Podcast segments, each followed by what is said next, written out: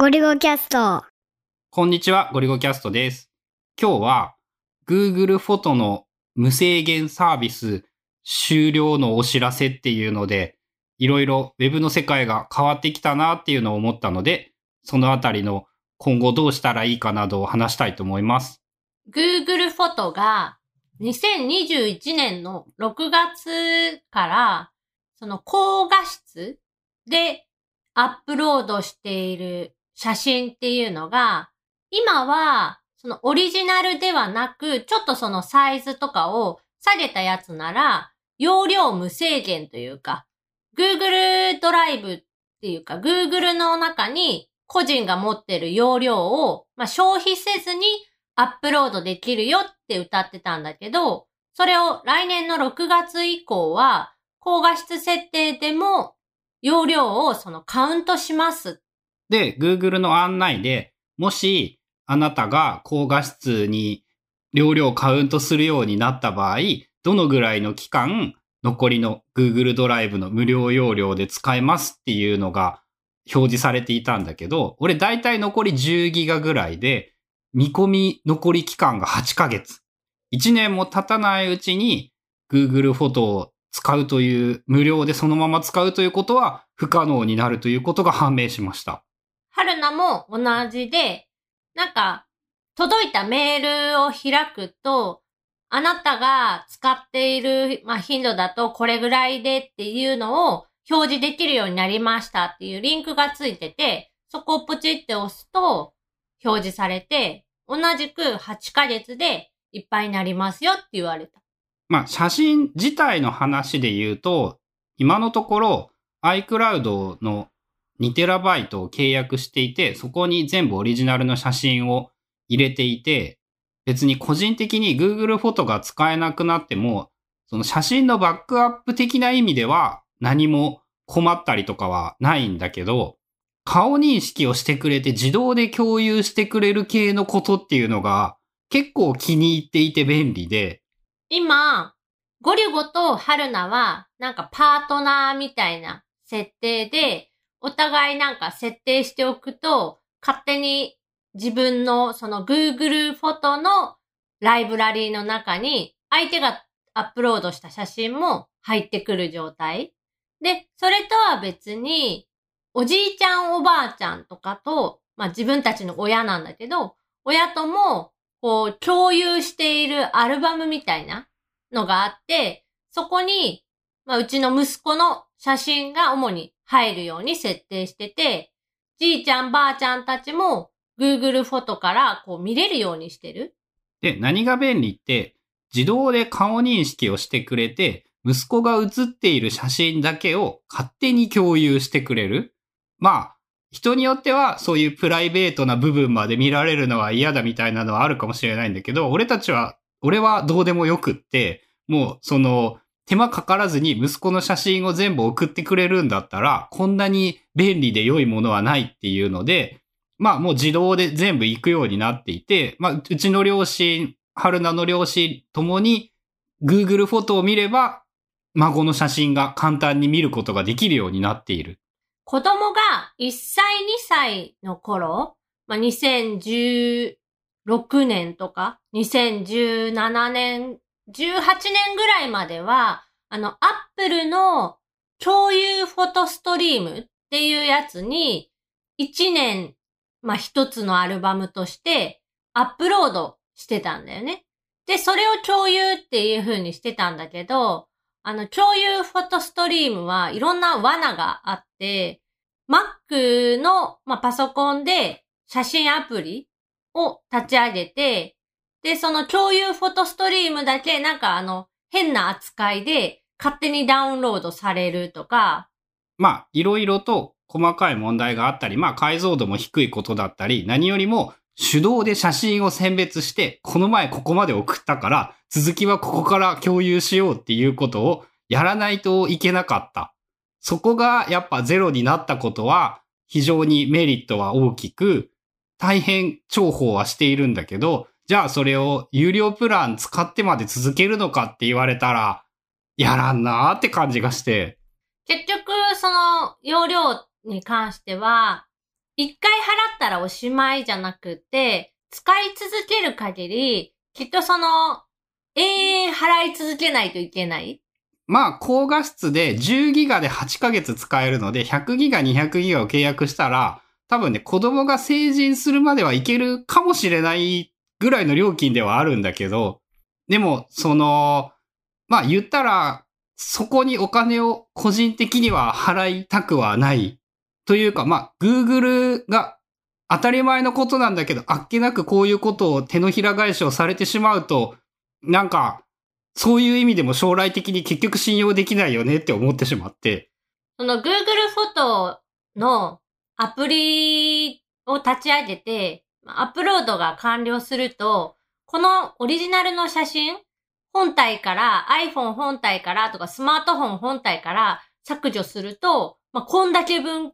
スマートフォンの容量が節約できますよとか、何千枚の写真が削除できますよとかって言っときながら、実はそのオリジナルデータは本体にしか入ってなくって、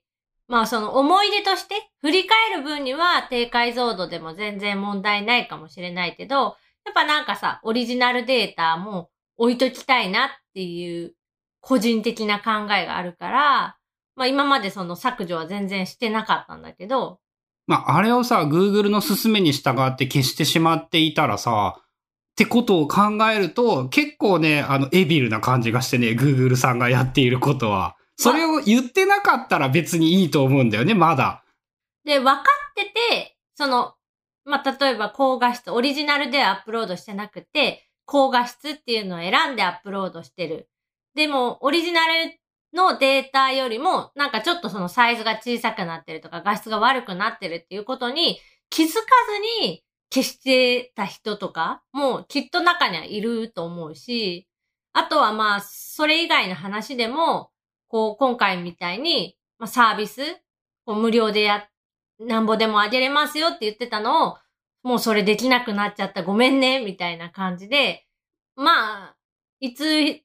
変わるかっていうのは、まあそれはどこのメーカーとかサービス提供者であっても言えることだけど、まあ何が起こるかわかんない。急にサービス終了ってなる可能性もあるし。まあ、そもそも論で言うと、俺たちがデータを提供するから無料で使わせていただいているどころか、まあ、俺たちのデータを Google に売っていたというのが多分 Google からの見方なので、無料で使っといて、まあ、文句を言うもんではないということは分かっているので、あんまり文句を言うつもりはないんだけど、信頼度が下がったというのと、あと改めてこの時代になって、汎用性の高いデータを自分で持っておくということが大事なんだなっていうことを思い知って、まずね、メールは Gmail をこれから2、3、あの、2021年までに Gmail を完全にやめようと思っていて、なんかメールデータも、そもそもね、もう Gmail に広告来るのも超うざくなっていてさ、だったら別のメールアプリとか、もうアップル標準のメールアプリで iCloud のアドレス使えばいいやって考えが変わってきたりとか、あ、と Google の話ではないんだけど、例えばその Obsidian を使い始めてよかったなっていうのが、結局ローカルで汎用性の高い .md っていうテキストファイルとほぼ同じものを自分の手元に持つようにしたことで、こう、Obsidian が終わったとしても、他のものに容易に移行ができる。で、しかも今そういうサービスもまあいっぱい増えてきていて、っていうことだったり、 Substack という直接メールアドレスに届くという仕組みを使うことで、何らかのブログサービスだったり、何だったりっていうものがなくなったりとか、Google の場合だと Google リーダーを突然やめたっていうのもあれも時代の転換点だったりもしたから、まあそういうものもなくなったりしないためにもなんか汎用性が高いサービスに乗り換えていくということが重要なのではないかなって思っていて。それね、最近結構思ってて、まあ、特にそのノートのサークルとか、まあ、ノートの投稿自体もそうなんだけど、あれもエクスポートができない。まあ、まだやるやるとはい言や、われて。やらんと思う。俺は。っていう感じで、まあ、結局今どうやって書いてるかっていうと、エディターで書いて、で、.md ファイルとして手元に持ってる上で、コピペをして投稿してるっていう形。でもまあ、それの方が、まあ安心というか、後でエクスポートまとめてビャーってやるのも、やっぱ手間だし、もう最初からそこにあるっていうのの方が扱いはしやすい。で、その書いてる .md ファイルを、まあ Obsidian で読み込んだり、IA ライターで読み込んだり、まあそもそも iCloud ドライブ上に置いてるだけなので、対応しているアプリケーションなら、まあどのアプリケーションでも大体読める。で、最近そのユリシーズってエディター、まあブログ書くために主に使ってたエディターなんだけど、あいつがね、エクスポートが、実質できないよね、ユリシーズもまた。まあ、できなくはないんだけど、画像ファイルとかも全部含めた形式っていうのが、なんかテキストバンドルっていう、ドットテキストバンドルっていうファイルにすれば、画像と中の、まあ、テキストデータと、なんか一緒にガッチャンコした一つのファイルとして、まあ、書き出しはできるんだけど、一個ずつ手作業でしかできない。まあ実質できないだと思うよ、やっぱそれは。なんかそもそも、こう書き出しみたいな項目がなくって。そう、それもね、やっぱね、この、こういうことが、まあちょいちょい増え張ってきていて、今日春菜にそのユリシーズの話をされて思い出して、そういえばそうだ。だから、そういう意味でも今、エディター、ライターとして、ユリシーズを使うより IA ライターを使った方がいいやって考えも変わってきたし。で、そのユリシーズ自体は iCloud で同期されていて、まあ、他の端末から、どの端末 iPhone でも iPad でも Mac でも、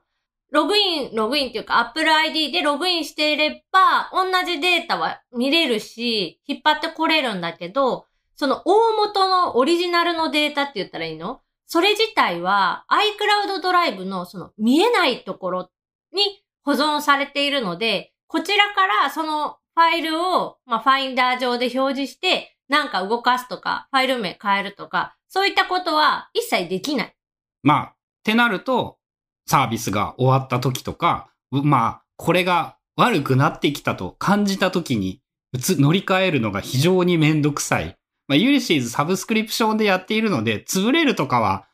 近々はなさそうなんだけど、なんかやっぱこういう